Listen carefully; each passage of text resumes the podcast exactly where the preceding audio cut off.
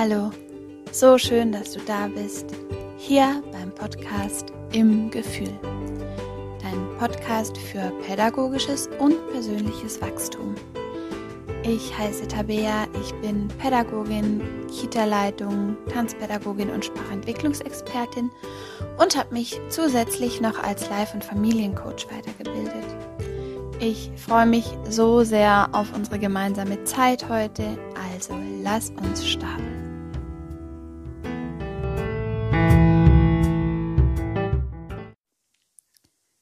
Hallo, willkommen zurück in meinem Podcast. Heute möchte ich anknüpfen an das aktive Zuhören. Wie erging es dir denn? Was hat's mit dir gemacht? Konntest du schon die ersten Momente finden, wo du es ausprobieren konntest? Ich bin wirklich gespannt. Ähm, meld's mir auch super gern zurück. Du kannst mir auch auf Instagram ähm, im Gefühl mit zwei Unterstrichen zwischendrin ähm, schicken, ich bin super gespannt. Also wie gesagt, ich durfte da gut lernen und mich gut reinfuchsen. Bin gespannt, wie es dir ergangen ist und ob du quasi schon die ersten Momente hattest, wo du da erfolgreich anwenden konntest. Heute möchte ich die nächsten zwei Tools von aktiv zuhören mit dir anschauen, nämlich das Spiegeln und die Signale. Ich wünsche dir ganz viel Spaß.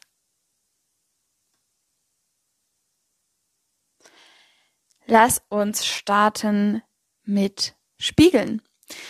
Auch das ähm, kennt der ein oder andere. Ich denke, gerade im ähm, pädagogischen Kontext wird es auch immer wieder schon an den Schulen gelernt oder in Fachbüchern beschrieben. Aber in der Praxis, mh, hm, da fehlt es uns tatsächlich noch das ein oder andere Mal, weil ich finde tatsächlich dieses Theoretische in die Praxis zu übersetzen, das ist wirklich nicht so einfach. Und gerade weil wir ähm, im Kontakt mit Kindern oder mit Menschen oft Stresssituationen ausgeliefert sind. Ne? Zu Hause ist es konfliktbeladen, im Kindergarten ähm, hast ja hast stressige Momente, probierst alles irgendwie unter einen Hut zu kriegen, kenne ich alles. Und dann ist der Mensch halt so, dass er und es ist auch ein, ein, absoluter Überlebensmechanismus und der ist alles andere als doof, ähm, dass er halt alles streicht, was on the top ist. Heißt, alles, was der Bonus ist, wird erstmal wegradiert und wir gucken, dass wir die Basis am Leben halten. Und ähm, das ist okay so. Ähm, mir ist es so wichtig, hier nicht ein überzogenes Bild darzustellen von hätte, hätte Fahrradkette, was wir alles machen können und müssen und sollen, sondern ich möchte hier dir ein Buffet geben an Möglichkeiten. Und musst du die immer anwenden? Na klar, musst du die nicht immer anwenden.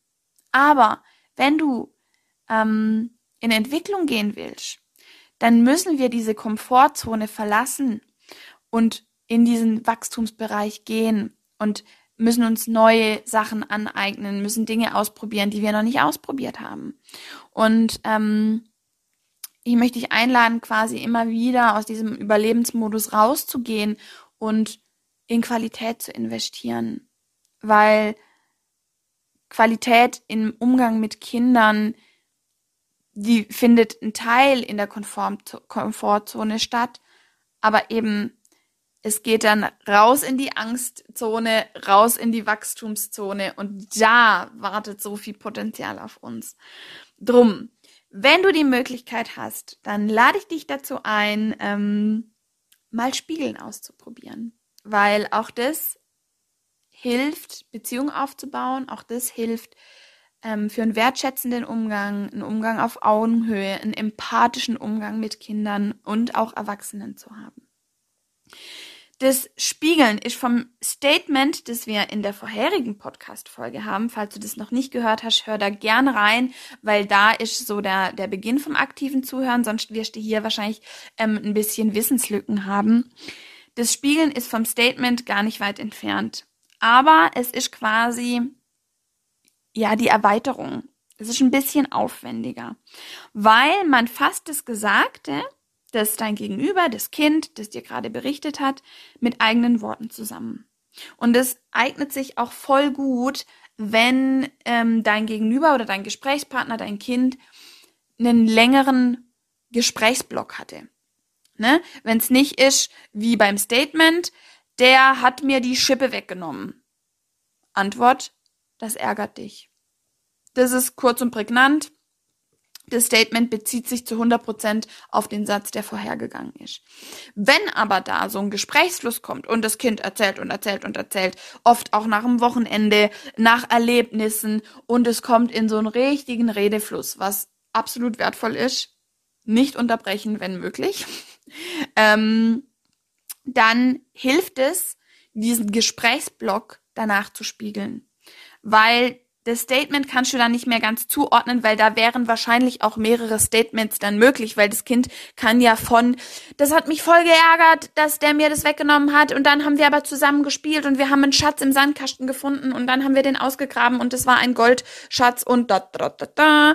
Dann geht es da so los und da müsstest du ja dann vier, fünf Statements aneinandersetzen und das ist nicht sinnig, weil das Kind weiß dann nicht mehr, wo es anknüpfen soll, nimmt sich dann wahrscheinlich entweder das letzte Statement raus, weil das das letzte ist, das im Ohr geblieben ist, oder es nimmt sich das Gefühl raus, mit dem es am besten umgehen kann.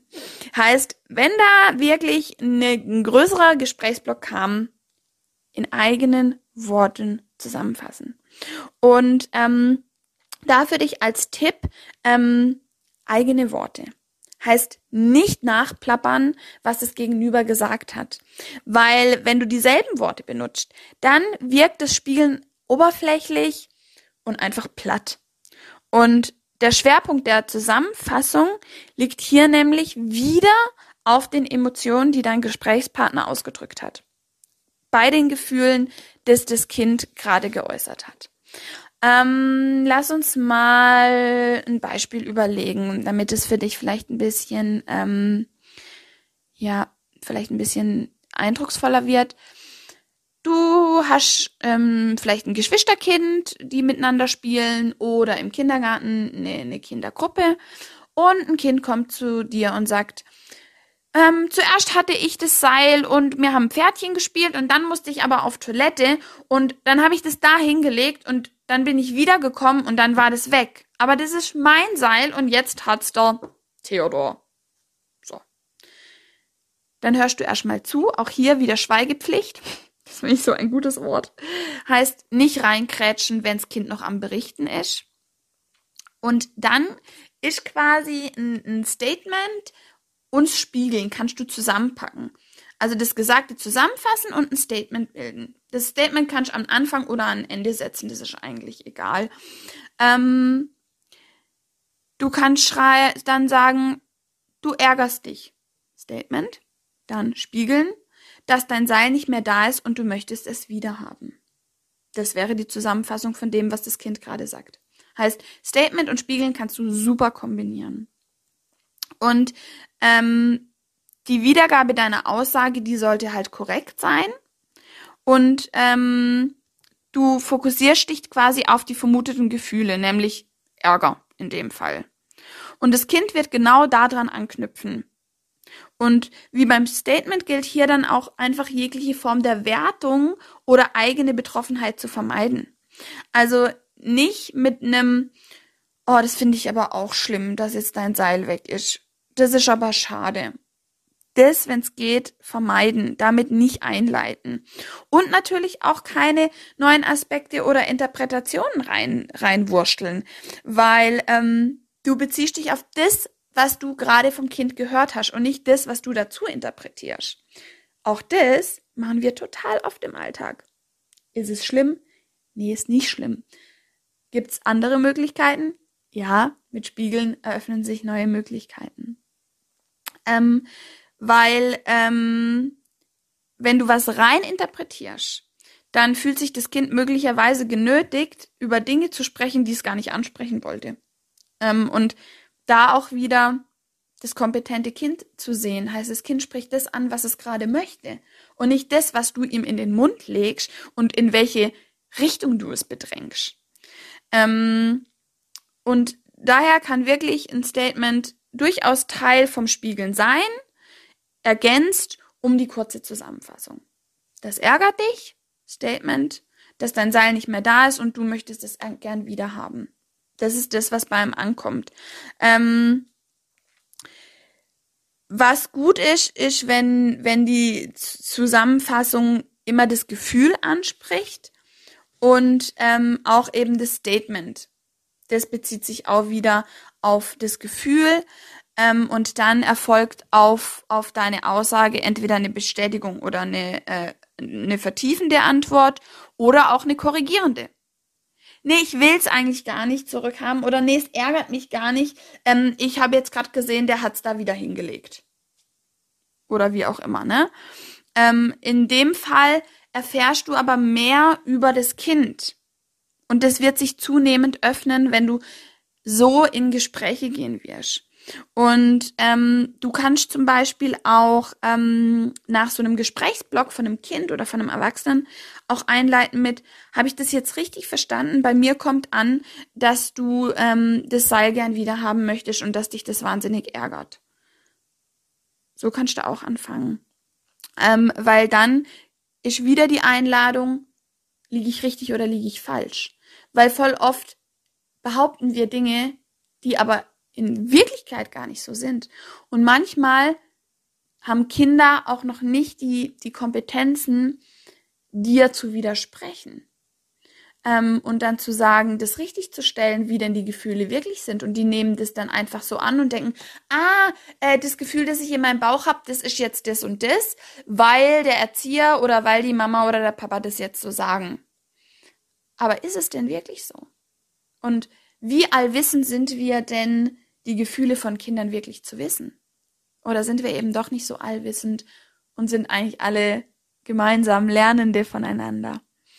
Ähm, und beim Statement als auch beim Spiegel kommt es einfach sehr auf deine Aufrichtigkeit und deine Authentizität an. Gib die Themen und Gefühle genauso wieder, wie du sie empfunden hast und wie sie bei dir angekommen sind. Und vermeide es bewusst zu interpretieren, weil dann bist du schon an dieser ganz dünnen Schwelle zur Manipulation.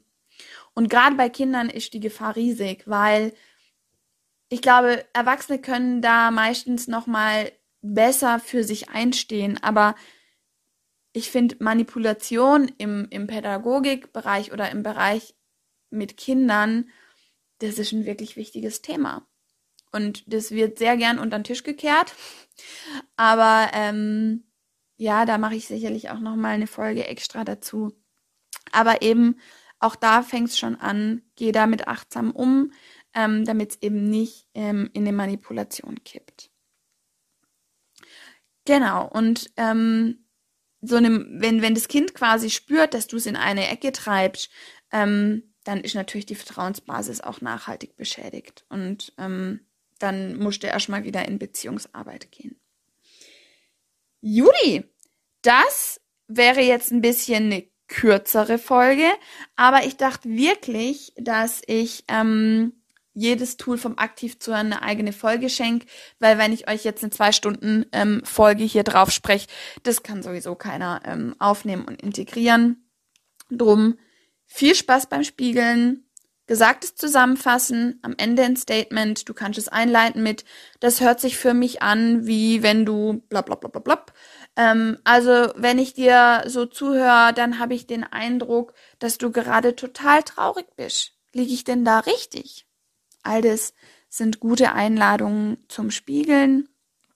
Und ich wünsche dir da ganz viel Freude beim Ausprobieren. Ähm, auch da setzt es dosiert ein, üb mit dir. Ähm, und schau mal, welche neuen Türen sich für dich und deine anvertrauten Kinder öffnen. Ganz viel Spaß beim Integrieren. Ich wünsche dir ganz kraftvolle Gedanken, deine Tabea.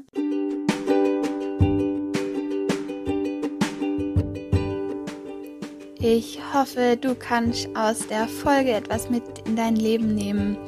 Ich freue mich, wenn wir uns auf Instagram zusammenfinden unter im-gefühl- Abonnier und like gern den Podcast und begleite ihn auf seinem Weg in die Welt. Ich wünsche dir ganz kraftvolle Gedanken. Bis zum nächsten Mal.